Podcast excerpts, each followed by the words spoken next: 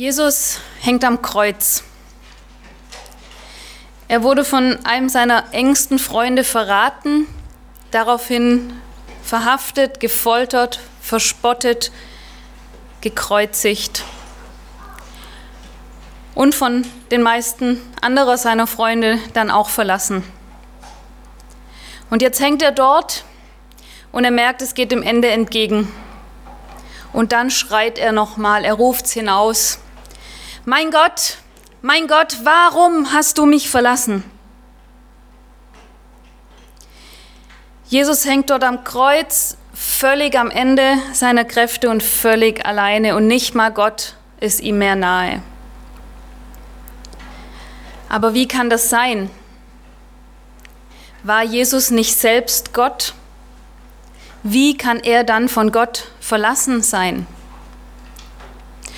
Und sollten wir von Jesus nicht erwarten können, dass er in völliger Souveränität und Gottergebenheit stirbt? Aber jetzt hängt er am Kreuz, er leidet, er klagt Gott an, er ist von Gott verlassen und er merkt das und er ruft es in die Welt hinaus. Aber wie kann das sein? Und um diese Frage zu beantworten, müssen wir uns zuerst noch mal vor Augen halten, warum Jesus am Kreuz hängt. Warum hängt Jesus am Kreuz? Vordergründig, menschlich gesehen, ist es eigentlich sehr klar und einfach. Jesus wurde von der weltlichen Macht verurteilt und das ist die Strafe, die er aufgelegt bekommen hat. Aber es steckt da natürlich noch mehr dahinter. Die Frage, Warum hängt Jesus am Kreuz, ist eigentlich ganz einfach zu beantworten. Deinetwegen. Jesus hängt deinetwegen am Kreuz. Er erleidet am Kreuz die Strafe, die eigentlich du erleiden müsstest. Und damit meine ich nicht, dass du zwangsläufig irgendwann mal an einem Holzkreuz hängen würdest, wenn es Jesus nicht getan hätte. Es ist was anderes, was Jesus hier stellvertretend für dich erleidet, und das ist die völlige Gottverlassenheit. Jesus fühlt sich nämlich nicht nur von Gott verlassen, er ist von Gott verlassen. Von Gott verlassen zu sein, das ist die Strafe für die Sünde. Wenn die Bibel uns in Römer 6, 23 sagt, der Sünde sollt ist der Tod, oder wie es die neue Genfer Übersetzung sagt, denn der Lohn, den die Sünde zahlt, ist der Tod. Wenn die Bibel uns das sagt, dann meint sie nicht den leiblichen Tod hier auf der Erde. Nein, sie meint das Getrenntsein von Gott. Denn nur Gott kann Leben schenken, nur Gott ist das wahre und das einzige Leben. Und tot zu sein bedeutet getrennt zu sein von diesem Leben, getrennt zu sein von Gott. Und das ist es, was Jesus hier am Kreuz erleidet, was er durchmacht. Absolutes Getrenntsein von Gott. Und das ist es auch, was er hier ausruft. Von Gott verlassen. Mein Gott, mein Gott, warum hast du mich verlassen? Und eigentlich müsste das dein Text sein. Aber Jesus hat deine Sündenlast auf sich genommen und deshalb trägt er auch deine Strafe, den Tod, die Gottverlassenheit. Warum also hängt Jesus am Kreuz? Weil er deine Sünde auf sich genommen hat und weil er für dich den Tod erleidet, also die Verlassenheit von Gott. Jesu Tod ist aber nicht nur die Folge dessen, dass er deine Sünde auf sich genommen hat. Das Ganze hat ja auch Auswirkungen und deswegen möchte ich die Frage noch mal anders stellen. Nicht warum hängt Jesus am Kreuz, sondern wozu hängt Jesus am Kreuz? Ja, Jesus nimmt deine Sünden auf sich. Das ist das Warum. Aber er nimmt damit ja auch die Sünde von dir weg. Und das ist das Wozu. Wozu macht Jesus das eigentlich? Weil Jesus deine Strafe schon getragen hat, musst du sie nämlich nicht nochmal tragen. Und das ist der Sinn des Kreuzes.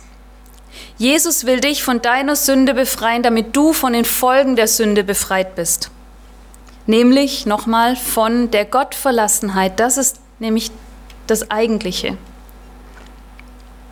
Weil Jesus für dich von Gott verlassen wurde und er wurde wirklich von ihm verlassen. Er hat sich nicht nur so gefühlt. Weil Jesus für dich von Gott verlassen wurde, musst du nie mehr ohne ihn sein.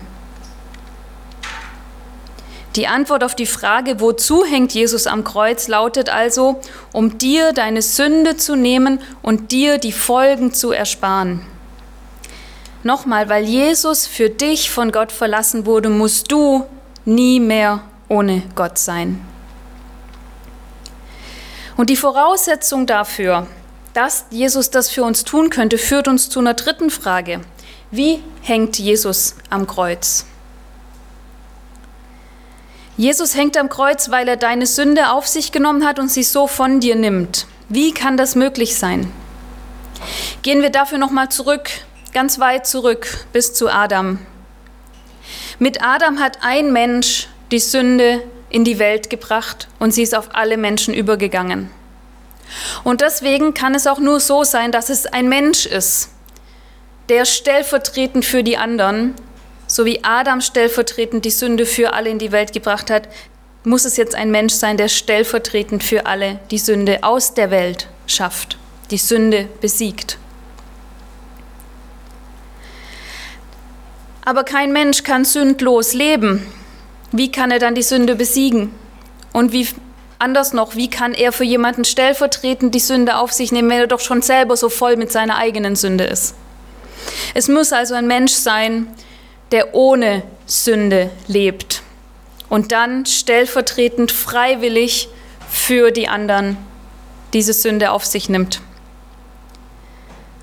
Aber kein Mensch kann das tun und deshalb nimmt Gott es selbst in die Hand.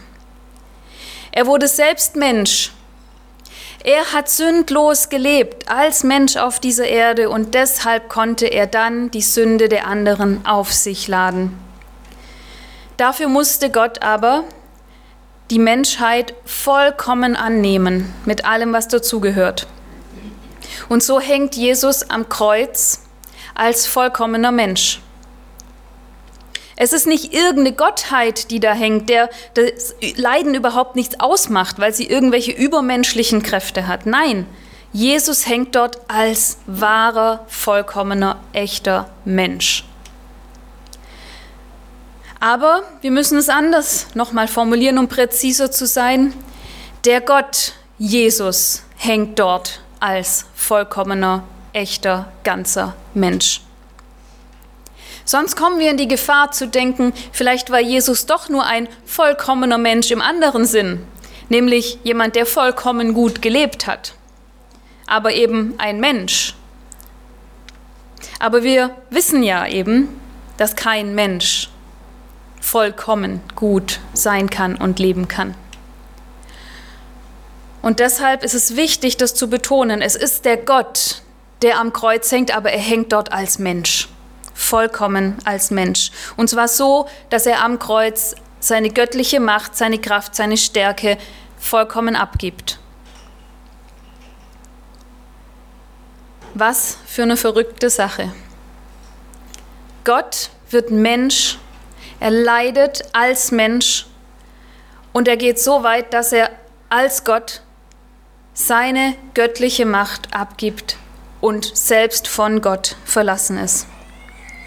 Was für eine Liebe muss dieser Gott zu uns haben, um das zu tun? Und wir sehen dann, wie Jesus dort leidet. Er leidet dort auch als Mensch und er leidet auch menschlich. Und deshalb erkennen wir ihn auch wieder, erkennen wir uns wieder in ihm, wie er leidet und wenn er leidet. Und deshalb darf er uns auch Vorbild sein in seinem Leiden. Und ich habe noch mal drei Unterpunkte, was wir von Jesus lernen können in seinem Leid. Erstens, Jesus klagt Gott an. Ja, Jesus klagt Gott an. Mein Gott, mein Gott, warum hast du mich verlassen? Jesus spürt die Gottverlassenheit und er nimmt es ein, nicht einfach so hin. Er leidet darunter und er schreit es Gott entgegen. Und so dürfen auch wir in unserem Leid Gott anklagen. Wir dürfen ihn anschreien. Wir dürfen ihm unsere Fragen entgegenschleudern. Wir müssen nicht unser Schicksal einfach so hinnehmen. Wenn wir Fragen, Ängsten, Zweifel oder Nöten ausgesetzt sind, dann dürfen wir es Gott entgegenrufen. So wie Jesus es auch tat, dürfen auch wir Gott anklagen, wenn uns danach ist. Gott kennt doch unser Herz sowieso. Er kennt doch unsere Gedanken und unsere wahren Gefühle. Es bringt doch nichts, ihm da irgendwas vormachen zu wollen. Gott will, dass wir ehrlich sind zu ihm. Er will uns ganz mit allem und eben auch mit unseren Fragen, unseren Klagen. Und eben auch in Situationen, in denen wir ihn nicht spüren können, in denen wir ihn nicht verstehen können und sogar in solchen Situationen, in denen wir ihn nicht mehr lieben können. Dann ist es trotzdem besser, ihm das entgegenzuschreien. Er hält es aus. Seine Liebe ist stark genug. Jesus hat es uns vorgemacht. Und Jesus macht uns noch was anderes vor in seinem Leid. Jesus klingt sich in die Gebete anderer mit ein. Was Jesus hier ausruft, dieses Mein Gott, mein Gott, warum hast du mich verlassen, das ist der Beginn von Psalm 22. Vielleicht hat er ihn sogar auch noch weiter gebetet. Das wissen wir nicht. Er hat diesen ersten Satz auf jeden Fall rausgerufen. Vielleicht hat er noch weiter gebetet. Für mich ist das aber auch noch mal ein Hinweis dafür, dass Jesus wirklich Mensch war. Ist es bei uns nicht auch manchmal so, dass wir gar nicht mehr selbst in Worte fassen können, was wir fühlen, was wir denken?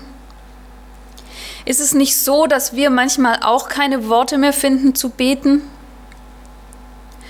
Dann kann uns Jesus hier ein Vorbild sein. Er klingt sich in die Gebete anderer mit ein. Er versucht nicht große, gute Worte zu finden. Er benutzt Worte, die andere vor ihm auch schon gebetet haben. Wenn du also das nächste Mal das Gefühl hast, nicht mehr beten zu können, keine Worte mehr zu finden, dann benutzt doch Worte von anderen, die auch schon in ähnlichen Situationen waren. Klingt dich in ihre Gebete mit ein, so wie Jesus es auch getan hat. Und ein letztes sehen wir. Jesus klammert sich an Gott. Ja, Jesus klagt Gott an, dass er ihn verlassen hat. Er fragt ihn, wieso er ihn verlassen hat. Aber auffällig ist doch, dass er sich in dieser Situation, als Gott gar nicht mehr bei ihm ist, trotzdem noch an Gott wendet. Er ignoriert Gott nicht. Er zweifelt auch keine Sekunde an Gottes Existenz. Nein, er ruft zu Gott und damit wendet er sich ja direkt an Gott. Und noch ein zweites ist auffällig. Er benutzt ja diese Worte aus Psalm 22, in denen es heißt, mein Gott. Und Jesus übernimmt dieses mein Gott. Gott bleibt sein Gott. Die Beziehung bleibt trotzdem bestehen. Jesus klammert sich an diese Beziehung, auch wenn Gott gerade für ihn nicht erreichbar ist und nicht da ist. Er klammert sich an ihn. Und es kann eben sein, dass Jesus diesen Vers, äh, diesen Psalm 22 noch weiter gebetet hat. Und auch wenn er es nicht getan hat, dann klingt er sich in dieses Gebet trotzdem umfassend mit ein und er kannte sicher diesen Psalm, wie er weitergeht. Das heißt, er nimmt nur nicht diesen einen Vers raus, sondern er betet damit eigentlich, auch wenn er nur diesen einen Vers geschrien hat, diesen ganzen Psalm mit. Und wenn wir den Psalm ganz lesen, dann merken wir, dass der nicht bei der Klage stehen bleibt. Er fängt dort an, beim momentanen Empfinden des Beters, aber er geht weiter. Und wir können jetzt nicht den ganzen Psalm lesen, weil der sehr lang ist. Ich lese ein paar Abschnitte vor. Es ist trotzdem recht viel Text. Ich habe ihn auch noch mal hier auf der Präsentation, dass man es mitlesen kann. Mein Gott, mein Gott, warum hast du mich verlassen? Ich schreie, aber meine Hilfe ist ferne. Mein Gott, des Tages rufe ich, doch antwortest du nicht. Und des Nachts, doch finde ich keine Ruhe. Aber du bist heilig, der du thronst über den Lobgesängen Israels. Unsere Väter hofften auf dich, und da sie hofften, halfst du ihnen heraus. Alle, die mich sehen, verspotten mich, sperren das Maul auf und schütteln den Kopf. Du hast mich aus meiner Mutter Leibe gezogen, du ließest mich geborgen sein an der Brust meiner Mutter. Auf dich bin ich geworfen von Mutterleib an, du bist mein Gott von meiner Mutter Schoß an. Sei nicht ferne von mir, denn Angst ist nahe, denn es ist hier kein Helfer. Ich will deinen Namen kundtun, meinen Brüdern, ich will dich in der Gemeinde rühmen. Rühmet den Herrn, die ihr ihn fürchtet, ehrt ihn, all ihr Nachkommen Jakobs, und scheut euch vor ihm, all ihr Nachkommen Israels. Denn er hat nicht verachtet noch verschmäht das Elend des Armen und sein Antlitz vor ihm nicht verborgen. Und da er zu ihm schrie, hörte er's. Dich will ich preisen in der großen Gemeinde, ich will mein Gelübde erfüllen vor denen, die ihn fürchten. Denn des Herrn ist das Reich und er herrscht unter den Völkern. Ihn allein werden anbeten alle Großen auf Erden. Vor ihm werden die Knie beugen alle, die zum Staube hinabfuhren und ihr Leben nicht konnten erhalten. Jesus kennt und weiß, dass Gott es am Ende gut machen wird. Und deshalb kann er selbst in der Gottverlassenheit noch Gott loben. Er kann selbst dann noch auf Gott vertrauen und er kann sich immer noch an ihn klammern.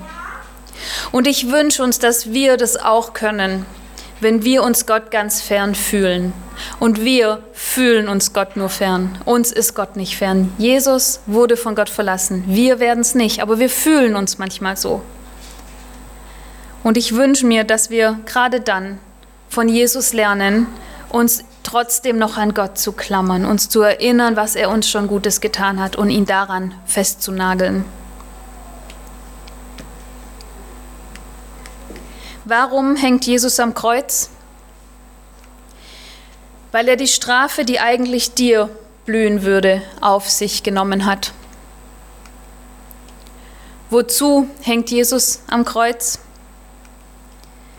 Damit du von deiner Sünde und der Strafe für ein für alle Mal befreit sein kannst, weil Jesus für dich von Gott verlassen wurde, musst du nie mehr ohne ihn sein. Wie hängt Jesus am Kreuz?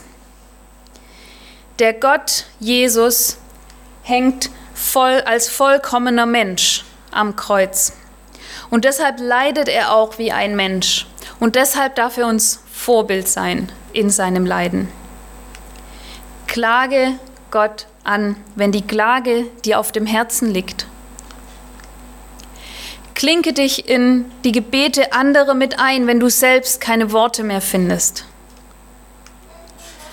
Und klammere dich an Gott, erinnere dich an das Gute, das er dir schon getan hat und vertrau ihm, dass er es gut ausgehen lassen wird. Ich bete noch.